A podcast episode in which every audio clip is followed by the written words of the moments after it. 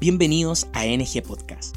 Somos un equipo de pastores y hermanos amigos de distintas iglesias bautistas comprometidos con una causa en común, animar y capacitar al pueblo de Dios con el fin de alcanzar con el Evangelio de Jesús al mundo entero en nuestra generación.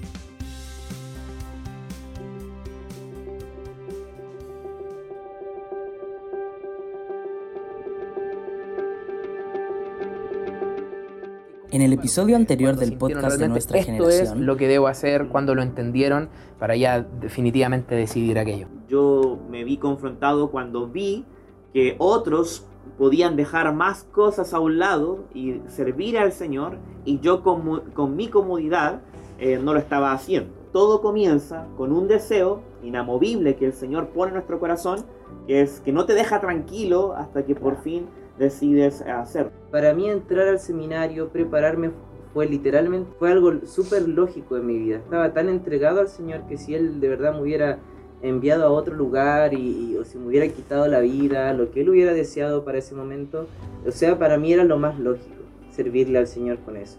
A más de alguien yo le he dicho, no esperes que te den eh, el nombramiento de pastor para comportarte y vivir como un pastor. Hazlo desde ya. A mí me tocó tener la bendición de tener un pastor, no solamente pastor, sino que un entrenador.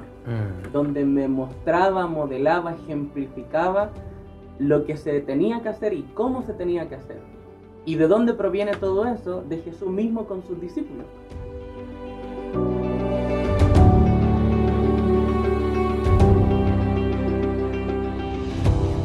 Importante en, en este proceso, en este paso, es el tema de la relación con el sexo opuesto. Aquí todos hemos contado que algunos entraron al ministerio, al seminario, habiendo estado solteros, otros ya casados, como fue el caso de mí y de Mauri.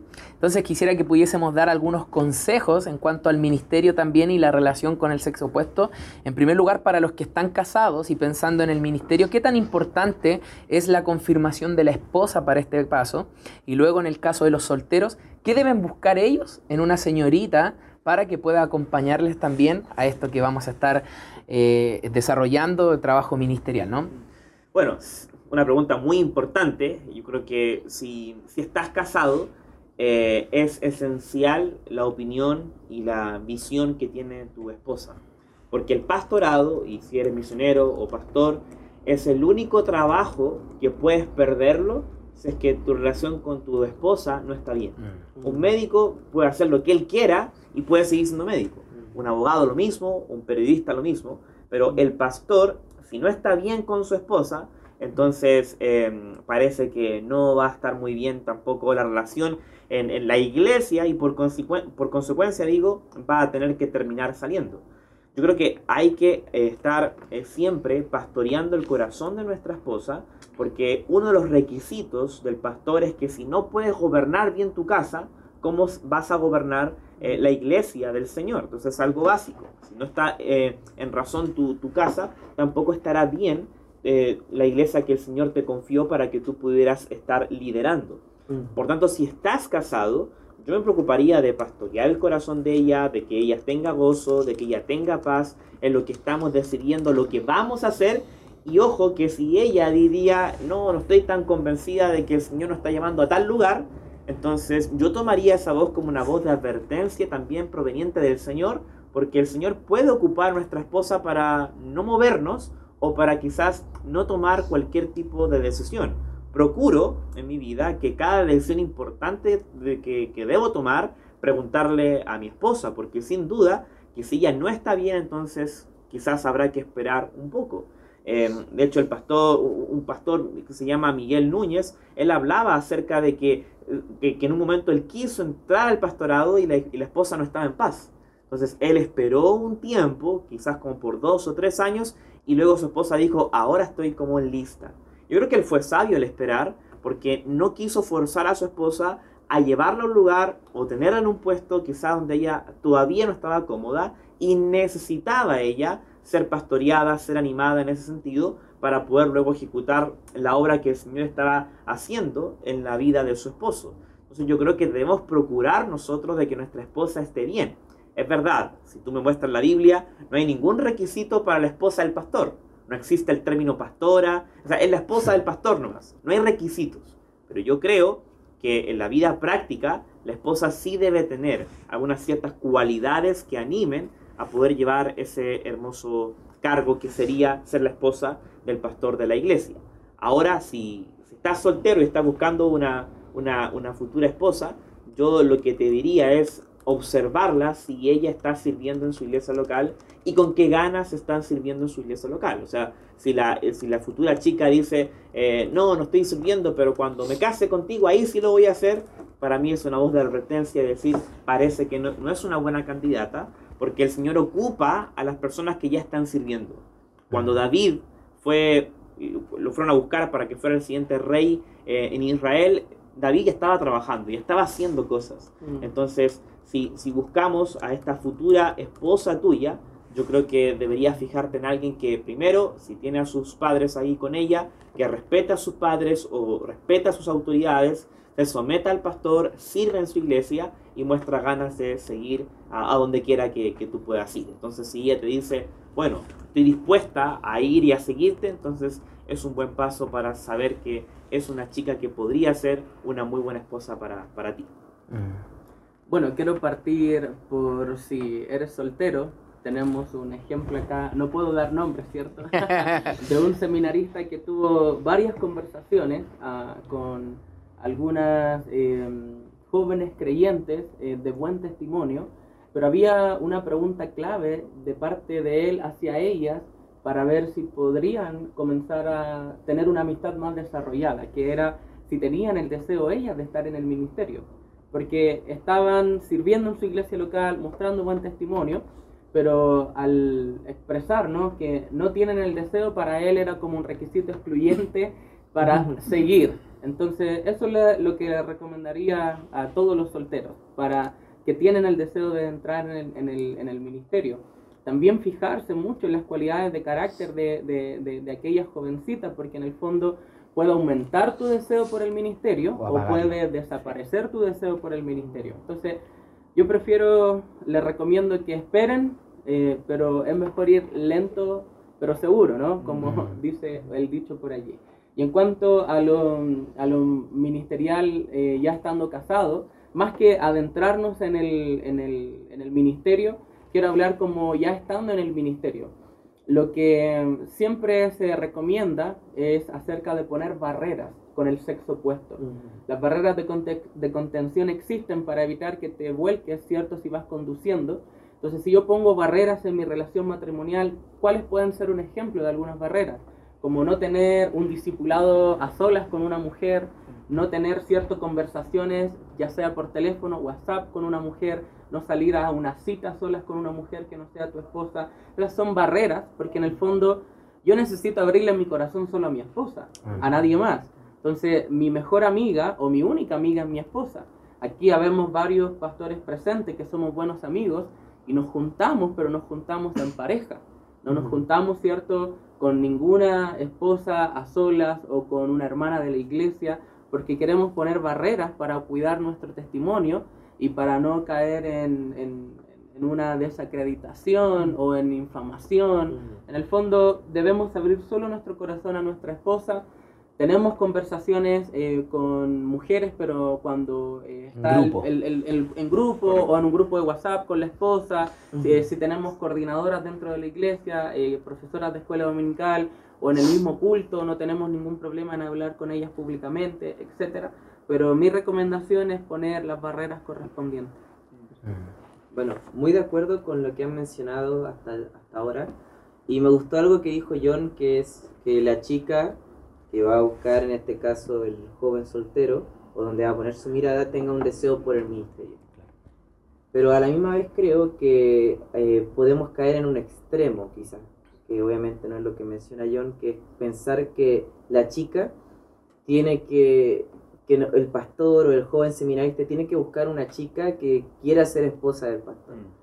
Entonces no creo que exista tal deseo en la escritura porque tampoco existe el deseo de una chica hacer, no, yo quiero ser esposa de médico, yo quiero ser esposa de pastor, yo quiero ser esposa de, de, de, la, de la carrera que se nos ocurra. Entonces, si la chica tiene un deseo por el ministerio, como mencionaba muy bien John, ella va a servir sola o soltera o, o casada. Entonces, es muy importante eso porque podemos malinterpretar el, el, el tema de buscar una esposa. Entonces, es que si ella está con un deseo de servir en el ministerio, de ayudar, siempre lo va a estar haciendo. Ya. Entonces, no debemos dejar eh, impresionarnos por las palabras en ningún momento, sino por las acciones en este caso. Entonces, con una chica, eh, personalmente fue lo que me encantó de mi esposa, su fidelidad a través del tiempo. Eh, y lo que le diríamos a cualquier joven, incluso si no tiene deseo del ministerio o cualquier jovencita, si nos dice como a quién debería buscar, todos le diríamos, bueno, busca a alguien que ame al Señor, busca a un joven que ame al Señor, una, busca una jovencita que ame al Señor. Entonces, em, también con este tema del, matrimonio, o sea, el joven tiene que buscar una joven que ame al Señor, una jovencita que ame al Señor por sobre todo, y que busca también su plan, porque si Dios les une, eh, al momento que Dios llame a este joven, a algún momento, a algo en su vida, a ser misionero o a ser pastor o a ser pastor bivocacional, ella va a acompañarle, va a estar ahí con él, porque ella ama más al Señor que a un puesto, un título. Entonces eso es súper importante de marcar y, y, yo creo que, como mencionó también yo, no sea, las cualidades de carácter de las chicas son importantes como también lo son las del chico. Entonces no es una, un buen testimonio que el chico haya hablado con 15 chicas antes de llegar a la, a la que va a ser su esposa o a la que le interesa verdaderamente, que pueda estar hablando con tres diferentes chicas y que después quiera con, eh, casarse con una. Entonces tampoco creo que es sabio, creo que Dios trabaja bien los tiempos, no creo que es un juego el noviazgo, no creo que es un juego para estar eh, nosotros intentando con chicas, entonces eh, es un, muy mal testimonio para el Evangelio, creo que también eso es parte de entender que nuestra labor es buscar la voluntad del Señor y parte de eso también es saber esperar a su debido tiempo. Y hablando en el tema del, del matrimonio, ya como directamente que son las preguntas que se están tratando, lo que mencionó Jorge de este ejemplo, este pastor es clave porque si la esposa dijera que no, a ser pastor o a salir a alguna parte, a algún campo, eh, si la esposa dice que no, pueden ser dos situaciones. O es Dios diciendo que no directamente, o es verdaderamente un no es el tiempo. Entonces, en el sentido de que Dios también está trabajando en la esposa, como dice la escritura, Dios tiene en, Dios tiene en su, en su mano el corazón de los reyes, y eso significa que si Dios tiene en la mano el corazón de alguien como tan importante, ese también tiene en nuestra mano perdón, en su mano nuestro corazón y así el corazón de mi esposa.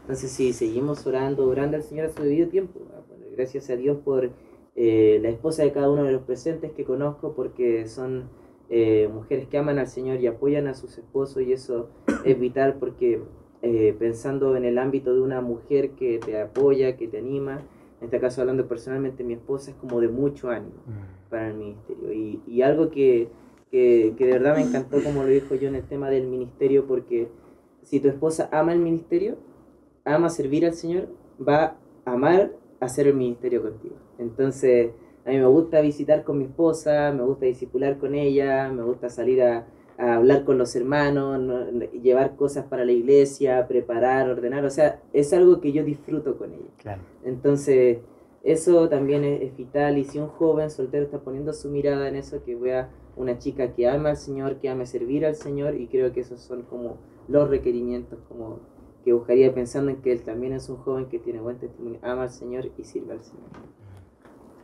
Bueno, hace un momento atrás dije que cuando presenté mi renuncia fue una de las mejores noticias. Eh, me sentí aliviado y con más paz. Pero antes de recibir esa noticia fue la noticia de mi esposa. Cuando le propuse la idea, e inmediatamente ella dijo, sí, estoy ahí, estoy contigo, mm. démosle, vamos. Y claro, fue también una, una, muy buena noticia y también obviamente recibí mucha paz por eso.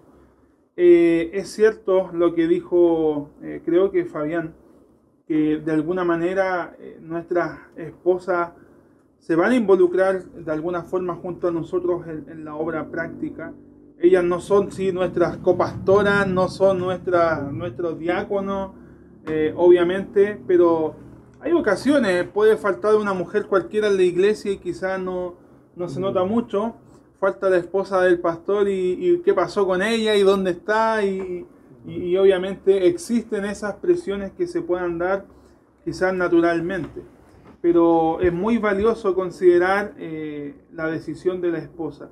Cuando la esposa dice no, como, como dijo, no, recuerdo quién dijo que puede ser una voz de Dios, eh, un no, eh, debemos recordar que una de las personas que más conoce nuestra intimidad en el hogar, en situaciones quizás de, de riesgo, depresión, de estrés, o cualquiera sea la situación, es nuestra esposa y su no también puede ser basado en alguna dificultad propia, personal, en nuestro carácter quizás, en, nuestras decisiones, en nuestra inmadurez, en nuestro orgullo, y, puede ser una, voz de alerta eh, para decirnos a nosotros, estoy realmente preparándome de la forma correcta para poder entrar al ministerio. Entonces siempre es necesario considerar la, la voz de la esposa y, de alguna manera de alguna manera poder estar seguro de que de no traer tampoco eh, intranquilidad a su vida. Y bueno, respecto a los jóvenes, creo que ya lo que han dicho los tres ya ha sido lo que, lo que se necesitaba escuchar. Eh, pero claramente yo animaría a los jóvenes eh, en lugar de, de, estar maravillándose con aquellas chicas que quizás les podría gustar o atraer, pienso que debiesen maravillarse del cómo están sirviendo a Dios. Y, creo que ese es uno de los consejos que puedo dar. Si tú quieres servir a Dios, quieres servir a la obra y quieres tener una esposa que, pueda estar sirviendo junto contigo, ayudando, colaborando, siendo parte de este barco que has asumido eh, subirte, eh, no puedes encantarte por cosas pequeñas.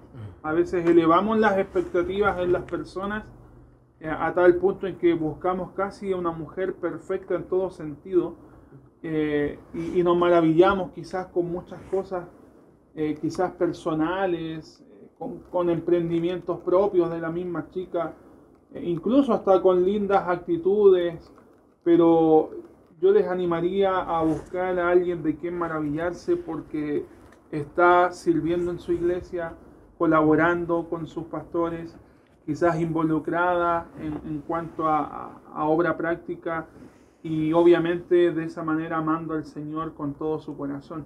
Entonces eso debe ser algo que también no se debe perder de vista y bueno, animarles a, de alguna manera poder levantar la vista a, ese tipo de, chicas que podrían ser de bendición.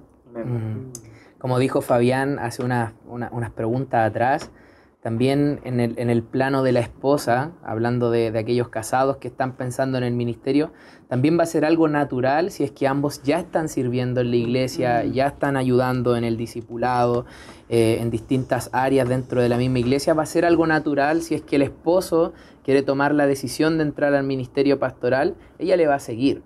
Ella le va a seguir, va a ser algo también natural. Y es importante lo que destacaba Mauri, porque quien nos conoce de la mejor manera es nuestra esposa. Ella sabe quiénes somos en la casa y si muchas veces no somos las mismas personas afuera que en la casa, eso va a generar una duda. Una duda que puede, de cierta manera, limitar o poner una pausa a lo que podría ser una entrega al ministerio. De hecho, alguien dijo que lo ideal sería que el joven estuviera en este carril, la chica estuviera en este carril y juntos mm. van sirviendo al Señor hasta que el Señor los junta en algún punto de encuentro. Mm. Entonces, eh, por eso hay que fijarse en una chica que también esté sirviendo y amando al Señor tal como tú también lo estás haciendo en tu vida personal. Podrían haber algunos factores quizás donde el joven esté observando a alguna chica, pero quizás la chica no, no ha mostrado ningún fruto, no, no ha avanzado mucho en su vida espiritual, pero quizás el joven pueda superponer sus visualizaciones futuras en torno a ella. Mm por sobre lo que quizás está viendo. Mm. Y eso pienso que puede ser un riesgo tremendo. Sin duda. Mm. Pienso que, no es pensar madurar, eh, maduramente también. Entonces es importante ver en el presente cómo es que esa chica está haciendo, está creciendo, está madurando. Pero si no veo eso y me engaño pensando que en el futuro podrá ser, creo que también es un peligro. Un peligro. Bien amigos, hemos llegado al final de, lo que ha sido esta serie de episodios respondiendo preguntas interesantes de lo que podría ser algún joven que quiera saltar de la banca al campo. He disfrutado mucho el tiempo con ustedes. Se viene un próximo eh, ya eh, año de estudios aquí en el Seminario Chileno Bautista y esperamos que esto, que quizás nosotros en algún momento no tuvimos quien respondiera tan explícitamente, pueda ser de bendición, de ayuda y de ánimo también para aquellos que están considerando el mejor trabajo del mundo, que es la obra pastoral, hermanos. No sé si alguno quisiera tener alguna palabra final para terminar ya lo han dicho casi todo, pero algo de ánimo que podría ser para nuestros oyentes. Solo es un privilegio poder haber participado esta conversación el día de hoy y sin duda toma el tiempo para escuchar detenidamente cada cosa, tómalo como una inversión para tu vida. Eh, como decía Mirko, quizás nosotros no podemos tener a lo mejor esa oportunidad de escuchar un, un podcast, una conversación así tan clara, pero si el Señor te está llamando, está poniendo una incomodidad en tu corazón, mejor a oírla y mejor atenderla antes que pasarla de largo. Les animo a, amar al Señor, a ser fieles a su iglesia local y a dejar em, a dejarse llevar con lo que Dios tiene preparado y avanzar por fe.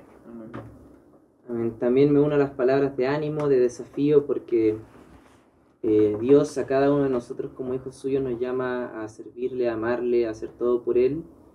Y si no lo estamos haciendo, estamos desperdiciando nuestro tiempo, nuestra vida. Entonces, como citaron anteriormente, creo que Mirko hizo la cita a, a Eclesiastés, de que esperemos no llegar a esos días malos cuando no podamos tener contentamiento en nuestros días de juventud, en el tiempo que pudimos servir al Señor. Entonces, animarle a no desaprovechar las oportunidades que tienen. Aquí hay cinco iglesias representadas, pero somos más aún. Y seguir adelante en todo lo que el Señor quiera para su vida. Bueno, a nombre de todos agradecer por este tiempo, esta oportunidad de poder conversar juntos sobre temas muy importantes, muy relevantes. Y también les animo a todos los que están ahí viendo, que estén compartiendo, que estén llevando ahí a sus amistades, a sus hermanos en la fe. Eh, y bueno, y les esperamos este nuevo año académico a todos aquellos que, que de alguna forma se sienten identificados eh, con los temas que estuvimos hablando. Eh, es hermoso poder conocerles y poder también contribuir en la, en la formación de, de, sus vidas y también poder ayudar eh, con todo esto. Así que les esperamos y bueno, que el Señor bendiga a cada una de las personas que, que nos han estado escuchando. Bien, muchas gracias amigos, esperamos que haya sido de bendición este tiempo y nos vemos en una próxima oportunidad en un nuevo episodio del podcast de nuestra generación. Gracias por escuchar el podcast de nuestra generación. Esperamos ser de bendición para tu vida y ministerio. Para conocer más sobre nuestro ministerio, puedes visitar el blog nuestrageneración.org. No te pierdas el siguiente episodio. Te esperamos.